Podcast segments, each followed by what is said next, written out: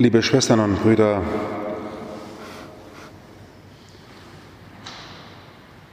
in einer Gesellschaft, in der viele, viele Menschen damit beschäftigt sind, sich Tag und Nacht zu zeigen auf Instagram, Facebook, überall sieht man Postings, Bilder, Nachrichten, eine Flut in der ganzen Welt, kommt einem das vielleicht gar nicht mehr so neu vor, wenn Lukas bemerkt, Jesus zeigt sich seinen Jüngern. Sich zeigen, sich zeigen, das braucht Überwindung. Wenn man das Gefühl hat, man ist so wie alle, dann kann man sich ruhig zeigen, dann fällt es ja nicht auf. Man ist eben verheiratet, wie alle verheiratet sind.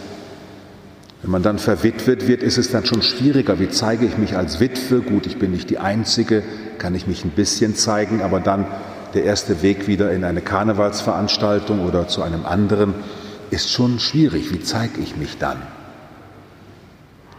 Das mit dem Zeigen ist schon schwierig. Und wenn dann die Gebrechen des Alters anfangen, man kann nicht mehr so laufen wie andere, hat die Haare nicht mehr so schön wie die anderen und im Gesicht auch nicht mehr die glatte Haut, so wie viele, ist das auch mit dem Zeigen so etwas Schwieriges.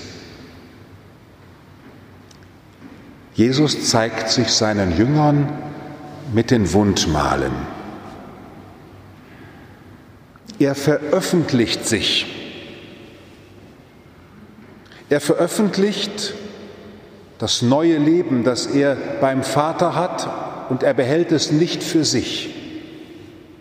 Er geht nicht sozusagen nach Hause und sagt, das habe ich jetzt aber toll gemacht, Papa hat mich jetzt nach Hause geholt, ich habe es schon mal geschafft. Seht mal zu, wie es könnt. Nein, er zeigt sich seinen Jüngern und veröffentlicht sich. Zu einem wesentlichen Gebetsschatz der Kirche gehört die sakramentale Aussetzung. Hier in Liebfrauen von morgens bis abends. Leider auch wieder Personen beschränkt, ist die Kapelle nicht mehr so voll wie sonst. Immer wieder kommen Menschen und halten sich beim Herrn aus und auf, der sich zeigt. Die Theologen sprechen dann davon, dass Jesus die Offenbarung des Vaters ist. Jesus zeigt an seinem eigenen Leben mit Fleisch und Blut in seinem irdischen Dasein, wie Gott den Menschen gedacht hat, wie Gott die Welt gedacht hat. Er ist der Ursprung, er ist das Original.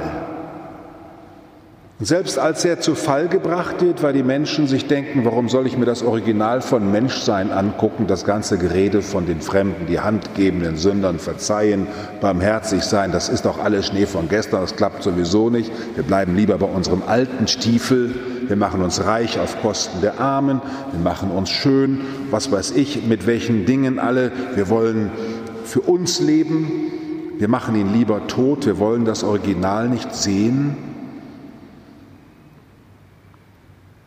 Entscheidet sich Gott, der Vater, seinen Sohn, der vernichtet wurde von den Menschenkindern, nicht in diesem Verderben zu lassen, sondern du sollst neu leben, mein Sohn, und deine Existenz, die schon irdisch war, ich bin für euch da, soll auch jetzt bis zum Ende der Welt mitten unter den Menschen sein. Jesus ist einer, der sich zeigt.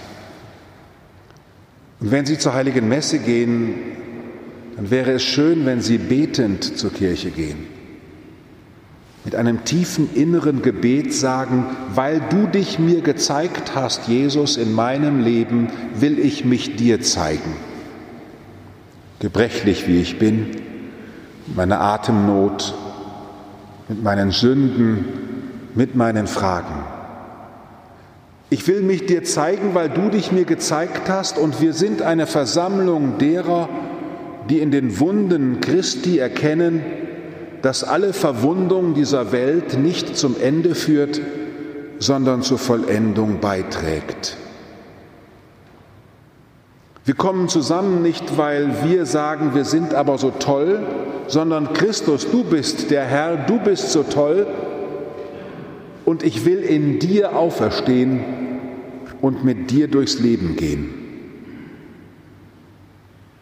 Was auch geschieht in dieser Zeit, Herr, immer wieder neu kommst du in die Mitte unserer Welt, stehst auf und lädst uns ein, zu dir zu kommen. Ganz menschlich, einfach so, wie es ist. Im Fluss der Zeit, liebe Schwestern und Brüder, wo Unglücke und Glücke sich abwechseln, wo die Geschicke von Krieg und Terror sind, gesundheitliche Einschränkungen, Fragen und Sorgen in diesem Drängen, was immer neu wieder über die Welt kommt, Hunger, Krankheit. Da kommt der Auferstandene in unsere Mitte, lädt uns ein, aufzustehen, zu ihm aufzublicken und uns ihm entgegenzufeiern. Der Grund, warum ich lebe, der Grund, warum ich aufstehe, das bist du, Herr. Du allein. Die Hoffnung, die ich habe, ist nicht eine ausgedachte Hoffnung, sondern sie wurde mir ins Herz gegossen und in mir ist der Anfang des neuen Lebens. Das Tagesgebet, das die Kirche schon über die Jahrhunderte betet, ein uraltes Gebet aus der Osterzeit, das in Pestzeiten, in Kriegszeiten, in Verfolgungszeiten gebetet wurde, von Priestern und Christen in Gefängnissen vor ihrer Hinrichtung in der österlichen Zeit. Lass die österliche Freude in uns fortdauern, denn du hast uns neue Lebenskraft geschenkt. Liebe Schwestern und Brüder, die Zusage, dass Christus der Herr in unserer Mitte ist, dass er auftaucht, haben die Christen über die Jahrhunderte getragen und immer wieder neu zum Ausdruck gebracht. Und sie haben das sogar gebaut. Eine Katharinenkirche, ein Dom, eine Liebfrauenkirche. Warum hat man die so hoch gebaut mit ihren Kirchtürmen? Warum sind diese Gebäude in die Gegend hineingebaut worden, in den Dörfern, in die Städte? Weil sie Zeugen der Auferstehung sind. Es gibt einen Grund, nochmal neu wieder zu beginnen. Und dieser Grund liegt nicht in der Logik, liegt nicht in unseren Lebenserfahrungen, sondern sie liegt in der neuen kreativen Kraft, die Gott dieser Welt nie mehr entziehen will. Jesus zeigt sich seinen Jüngern. Und darum feiern wir die heilige Messe, an der es am Ende heißt, geht hin in Frieden, denn wie soll sich der Auferstandene anders der Welt zeigen als durch euch? Wenn du in die S-Bahn steigst, steigst du als der Auferstandene mitten unter die Menschen.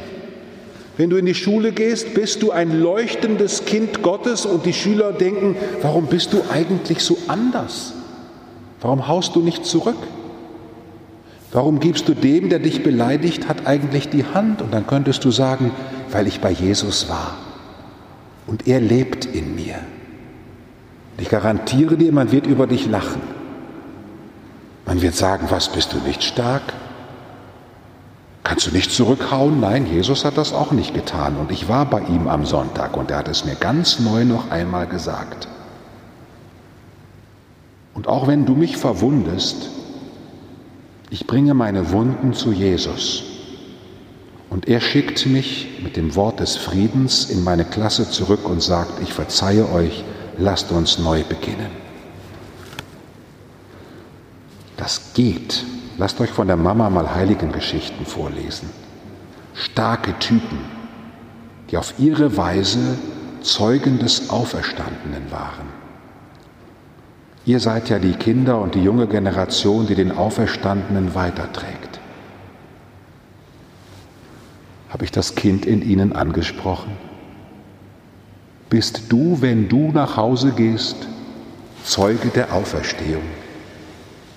Die Zuversicht, die von Gott her kommt, in die Welt hineinzutragen. Wir brauchen dafür nicht den überschwänglichen Jubel auszubrechen, auch keinen Zwickoptimismus an den Tag zu legen, aber in diesem tiefen Bewusstsein, was auch geschieht, hier vollendet sich Christus in seinem Sterben und seinem Auferstehen. Hier leidet er neu, hier wird er neu geschlagen, hier wird er neu verspottet, hier wird er neu verspuckt und er sagt, Friede sei mit euch.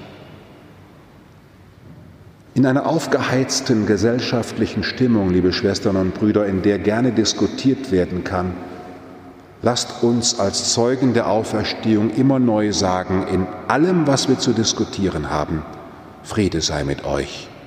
In allem, was wir zu besprechen haben, lasst uns eine innere Gewissheit miteinander wachrufen, dass wir in Gottes Hand sind. Wir feiern hier den Tod und die Auferstehung Jesu Christi in diesem Gottesdienst wie eine Art Fitnessstudiostunde. Christus als unser persönlicher Seelenphysiotherapeut, der uns in unserer Seele neu wieder aufhilft und uns lehrt, dass wir in allem, was in der Welt geschieht, den Tod und die Auferstehung des Herrn sich vollziehen sehen, sei es im Schwinden der eigenen Kräfte, weil das Alter einen langsam zum Tode hinführt, sei es das Schwinden in der Beziehung zu Freunden, die man nicht mehr halten kann, weil sie Wege gehen, die man nicht verstehen kann, Trennungen, es vollzieht sich der Tod und die Auferstehung des Herrn. Und bei allem ehrlichen Schmerz, den man dann fühlen darf, darf am Ende Christus wieder auferstehen und mir sagen, es ist alles vollzogen in meinem Tod und meiner Auferstehung. Christus steht vor Gott für uns als unser Anwalt, heißt es in der Präfation der Osterzeit, und er steht neben uns als unser Anwalt. Denn alle unseren Fragen, Enttäuschungen, in unserem Suchen und in unseren Freuden, uns den Weg zu einem vollendeten bei Gott sein eröffnet.